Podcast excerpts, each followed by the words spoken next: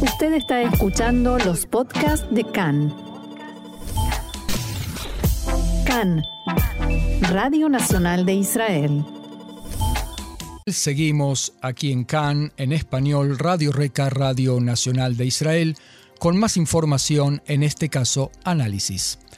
Los viernes, por los diarios del fin de semana en Israel, corren ríos de tinta que intentan ayudarnos a entender qué pasa. Empezamos por Nahum Barnea en Idiota Chronot, que este viernes publicó una entrevista con el saliente primer ministro Naftali Bennett. Pero Barnea no solamente entrevista, también analiza lo que el entrevistado le dice. ¿Cuál fue su principal error? le pregunta a Naftali Bennett. El primer ministro le responde que la suerte quedó sellada, en realidad, cuando la titular de la coalición, Edith Silman, abandonó la coalición, echando a andar un mecanismo de dominó que tumbó finalmente al gobierno. Él creía que solo tenía que ocuparse del 90% de lo que define como la esencia y solo un 10% de lo que él llama la política. A medida que corrió el año se invirtieron los porcentajes y se terminó ocupando un 90% de la política, es decir, hacer sobrevivir la coalición y apenas un 10% a la esencia. Hoy Bennett entiende que desde un principio debió dedicarle la misma energía a la esencia de gobernar y a la política, 50 y 50. Abro comillas, tenía que haber estado al lado de Silman en los días difíciles, dice Bennett, cuando los manifestantes de Netanyahu la perseguían a ella y a sus hijos. No por ella, a ella no la voy a cambiar, sino por mí y por el éxito de mi gobierno. Esta lección, el autor Nahum Barnea la resumiría distinto. 1. Las primeras semanas son el mejor periodo del mandato. No hay que desperdiciarlas con fiestas de triunfo. Cuando el hierro está caliente hay que tomar decisiones difíciles, no populares. 2. En paralelo, dedicar atención, tiempo e interés a los políticos que se sientan en los pupitres de atrás. Préstales atención cuando estás arriba. Cuando estés abajo, todo intento de seducción será patético y humillante. Ellos huelen la sangre, se van a alejar de ti y les vas a hablar a su espalda. 3. El tercer error de Bennett fue sacar a la luz las acciones secretas que se le atribuyen a Israel en Irán. En las fuerzas de seguridad no les gustó nunca la publicidad, tampoco en este caso. La estimación era que la publicidad obligaría a Teherán a poner en acción atentados terroristas contra israelíes en el exterior.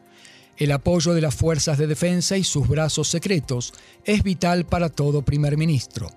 Sin ese apoyo, todo primer ministro pierde su confiabilidad ante la gente, el aura de primer ministro. Barnea cree que Bennett aprendió e internalizó. Pero Bennett también está orgulloso de sus logros. Primero, en el ámbito de la defensa y la seguridad. Logramos una calma estable, dice Bennett, y lo logró en base a tres cambios respecto de la política de su antecesor Netanyahu. Uno, la decisión de reaccionar ante todo envío desde Gaza o lanzamiento, ya sea un cohete o un globo incendiario. Dos, dejar pasar trabajadores palestinos a Israel. Netanyahu se negó porque temió, probablemente, pagar un costo político frente a sus votantes. Y tres, cultivar mejor el vínculo con el presidente de Egipto, Assisi. Después de los operativos anteriores, el Hamas se rearmó rápidamente. Ahora, gracias a la acción de Egipto, a un año de guardián de los muros, el ritmo del rearme del Hamas es muy bajo. Y cuatro, Bennett también se adjudica como mérito propio el relativamente bajo nivel de atentados terroristas provenientes de Cisjordania.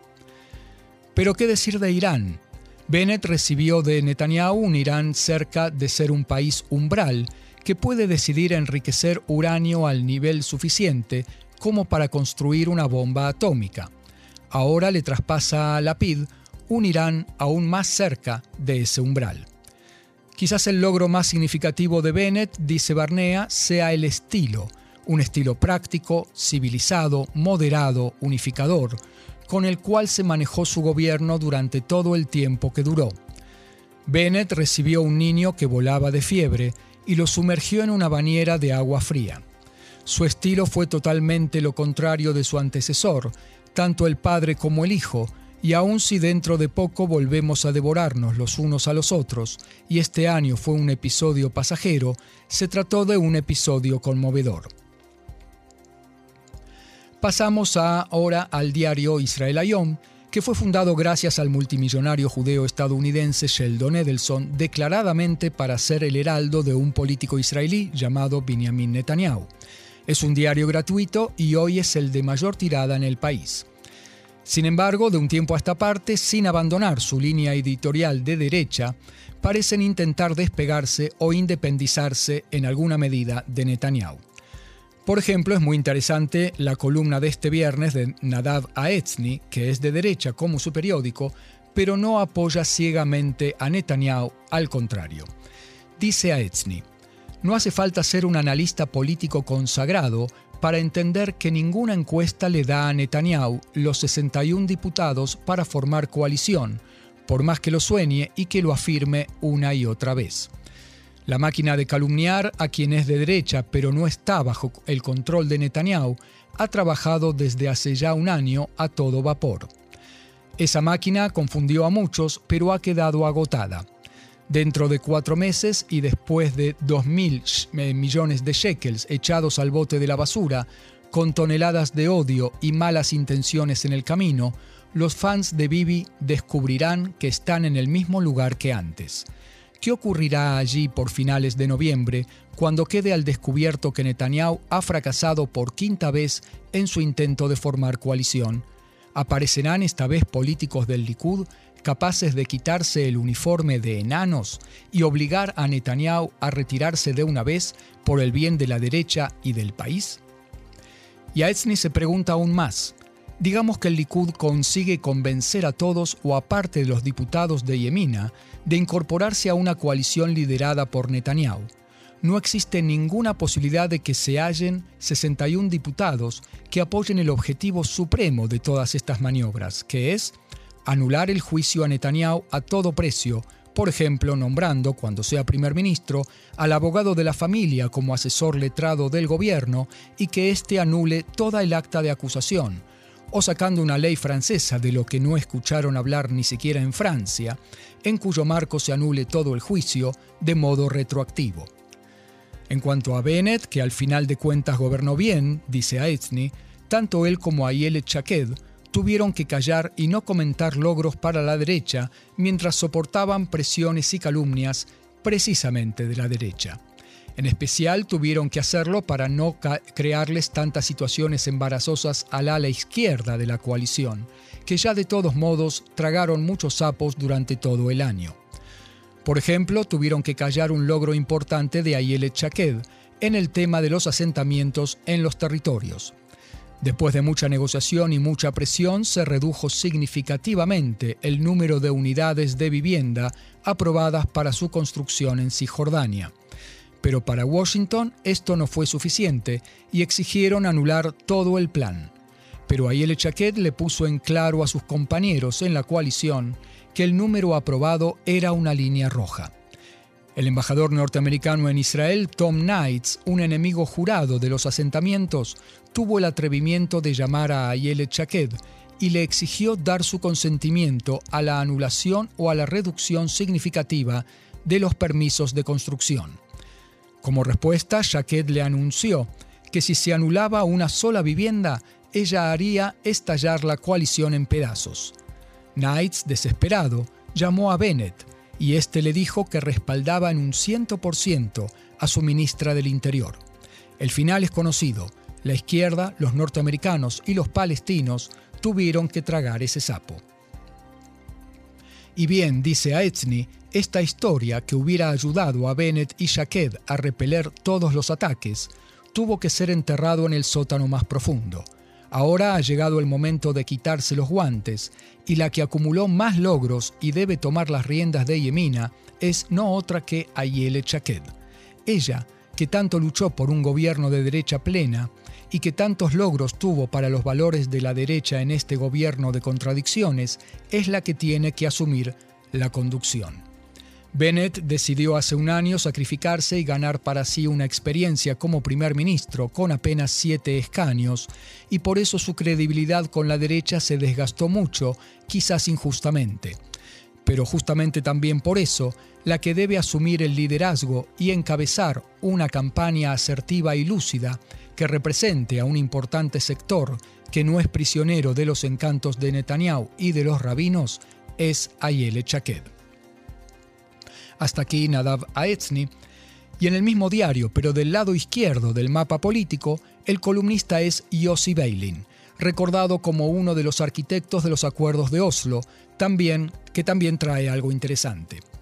Y dice Beilin, las elecciones para la Knesset 25 no tienen que ser una retransmisión de los comicios anteriores, es decir, estar dedicadas pura y exclusivamente a evitar el regreso de Benjamin Netanyahu.